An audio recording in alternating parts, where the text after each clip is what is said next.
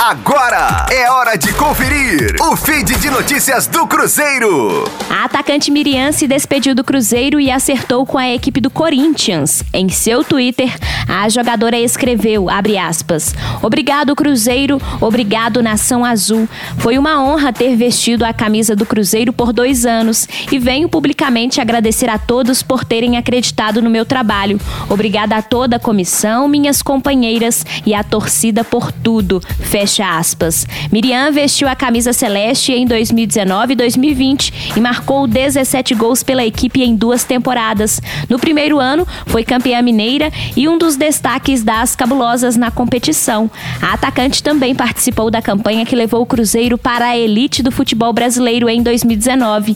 Em 2020, Miriam chegou à final do Mineiro, mas o Cruzeiro acabou perdendo nos pênaltis para o Atlético. Rosane Meirelles com as informações do Cruzeiro na Rádio Rádio 5 Estrelas. Fique aí! Daqui a pouco tem mais notícias do Cruzeiro. Aqui, Rádio 5 Estrelas.